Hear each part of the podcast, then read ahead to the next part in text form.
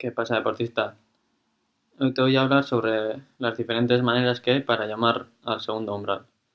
LT2, CP o Critical Power, MLSS o Maximum Lactate Steady State, VT2. Parece que cada vez, sé, queremos convertir algo que no es una ciencia exacta como como el entrenamiento en algo matemático. Y no nos damos cuenta de que normalmente, en nuestro caso, 2 más 2 no, no sale 4.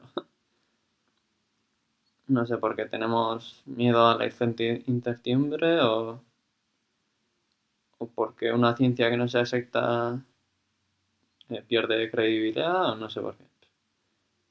En vez de facilitar el asunto, estamos echando piedras a nuestro propio tejado. En vez de simplificar, las cosas, estamos complicándolas. Y no sé. Una cosa porque sea simple no, no, quiere decir que, que no tenga fundamento. Esto del umbral empieza bastante a principios de, del siglo XX, yo creo. Bueno, estaban investigando sobre, sobre la fatiga y querían buscar pues el causante de esta. Y no sé qué científico fue, bueno, Brooks, no, Brooks, no. Eh, pues eh, estudiaron algunas piernas de, ranas y vieron que, eh, no sé, resumiendo, o sea, cuando estas estaban cansadas, pues que acumulaban mucho lactato y siempre se ha pensado, y todavía la gente piensa de que el, causante de la fatiga o ese, ese quemazo en las piernas es el lactato. Pues no. A día de hoy parece que, bueno, aparte del lactato, se, se acumulan bastantes metabolitos o toxinas como el, como el H o los iones de hidrógeno y puede que estos sean el causante de la fatiga. Pero bueno, la fatiga es, un, es multifactorial y, depende de muchos factores. Bueno, si comparamos el MLSS y el LT2, pues vemos que son diferentes cosas y al final aquí pasa con todas las métricas. Al final cada métrica se, logra con un protocolo concreto. Y es por ello que salen tanto, tantas maneras de, determinar el lactato. El MLSS o el máximo estado estable se, se sale, bueno, es una prueba constante, bueno, a la velocidad del umbral, supuestamente, una, o sea, una prueba de 30 minutos constante y se toma el lactato a los 10 minutos y al finalizar. Y en teoría, pues el lactato a los 10 minutos y a los 30 no debe superar, pues eso, la diferencia no debe superar un mínimo. El LT2 normalmente se, se establece con 6, 7, 8, bueno, las que tú quieras, Pero si lo haces demasiado largo, es eso, 6, 7, 8 series de por lo menos 4 minutos porque si haces series menos de 4 de, menos de 4 minutos el lactato no, no se estabiliza y al final la prueba pues no, no va a salir bien y con recuperaciones de un minuto donde le sacaremos el lactato al deportista. De la oreja o del dedo. Pero bueno, en el caso de que queramos comparar pruebas, siempre del mismo sitio. Y bueno, aparte de estos métodos de, determinación, bueno, siempre se ha hablado del clásico OBLA de los 4 milimoles, pero bueno, ya, ya sabemos que cada deportista es un mundo y no todos tenemos el umbral a los 4 milimoles. Y relacionado con esto, pues me parece interesante, bueno, podéis buscar la tesis de Iñaki Arratibel, médico y, bueno, aquí bastante conocido en, la zona del Goyerri y Guipúzcoa. Y la tesis trata de eso, de, diferentes maneras de determinar el segundo umbral. Otros dos conceptos o hitos, no hitos, eh, marcadores de, de rendimiento son el, la potencia crítica y el VT2.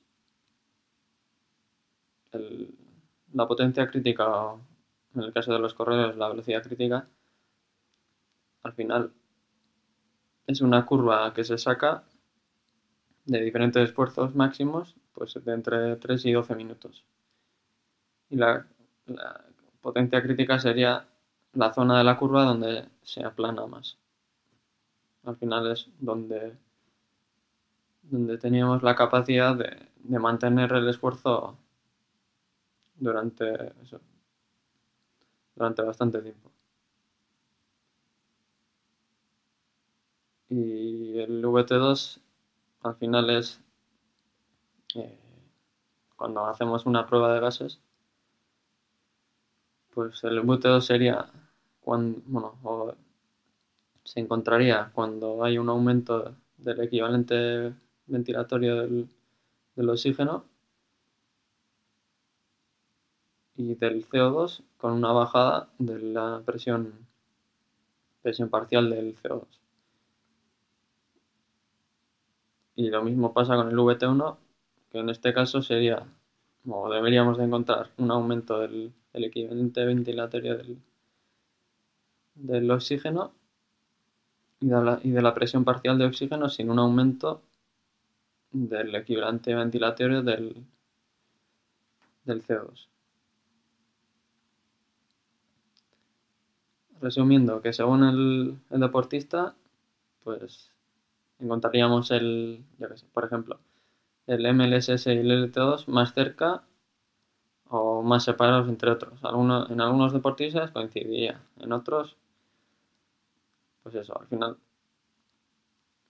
yo recomendaría que os quedarais con uno o dos indicadores y, y comparar siempre esos, si no os vais a liar. ¿Por qué es importante medir el umbral? Pues al final es otra manera de medir el rendimiento y en los deportes de resistencia, pues de, de larga duración, pues es un, al final es un limitante de rendimiento, sobre todo en pruebas de media maratón, maratón. Y otra de las eh, cosas buenas que tienes es que puedes estar bueno, puedes saber tu estado metabólico. Al final, con una prueba de gases puedes ver eh, pues, en el primer umbral o en el segundo cuánta cantidad de carbohidratos y grasas pues está utilizando tu cuerpo. ¿Cómo podemos entrenar el umbral? El segundo umbral, mejor dicho. Pues bueno, hay bastantes métodos o bueno. Así de una manera simple podemos entrenarlo por encima o por debajo. Pero bueno, yo lo recomendaría. Yo recomendaría entrenarlo por abajo. Porque la, cuando, cuando entrenamos por encima del número siempre la fatiga suele ser mayor y no sé hasta cuándo, bueno, si vale la pena, sobre todo en deportistas amateurs o con poca experiencia.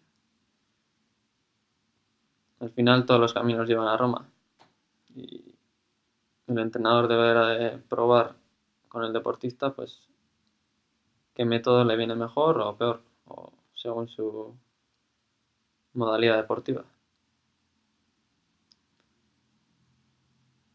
¿Por qué ahora todo Dios está midiendo lactatos al entrenar? Pues es, no sé, yo creo que los noruegos, eh, tanto los hermanos Ingebrigtsen en el atletismo y Blumenfeld y compañía en, la, en el triatlón han puesto de moda pues las mediciones de lactato y ahora todo Dios ha empezado a medir pues pero yo creo que sin mucha cabeza porque al final el lactato también varía según los factores externos, o sea, la nutrición, la altura, el calor, si lo hacemos en cinta o si lo hacemos en, pista o en la calle. para comparar resultados siempre eh, tenemos que intentar aislar las, los valores pues, para que sea, para que podamos comparar dos pruebas pues casi iguales, que nunca, nunca podremos compararlas. O sea, no habrá dos pruebas iguales. Eh, respecto a los factores externos, o sea, si tú una, si vas a hacer una prueba y media hora antes te, comes una rebanada de pan con, con mermelada, pues ya te digo yo que que el primer, la toma de lactato te va a salir muy alta. Y al final eso es lo que enseña el lactato, es cómo está trabajando el metabolismo y, y nuestros sustratos. La altura, pues con la altura también he hecho hice una prueba en un ciclista profesional en Sierra Nevada y nos salieron unos valores de lactato disparados. y en la cinta, ya os digo yo que salen mucho más bajos, ya que no estamos. Correr en la cinta no es como correr en la calle. la mecánica de carrera es diferente. Consejos, pues bueno. No os obsesionéis con los datos, como siempre. Y yo no lo intentaría medir en cada sesión si haces un test de lactato cada, no sé, cada 4 o 10 semanas, yo creo que sería suficiente. E intentarlo hacer y hacerlo en condiciones casi iguales. Y ya para finalizar, pues hay que utilizar la información a nuestro favor. No vale la pena gastar un montón de tiempo y dinero con test de lactato y tomas y historias si luego no, sacamos nada, nada claro de ello. Al final, aquí entra, bueno, aquí puede salir otro debate de entrenar en base a los hitos fisiológicos o el ritmo de carrera.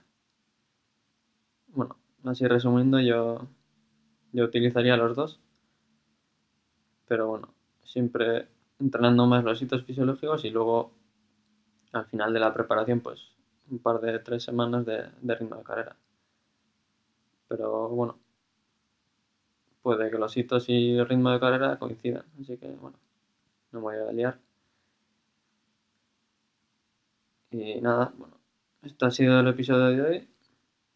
Espero que te haya gustado. Si tienes cualquier duda o sugerencia, me lo dejas por comentarios o o por redes y nada. Hasta la siguiente.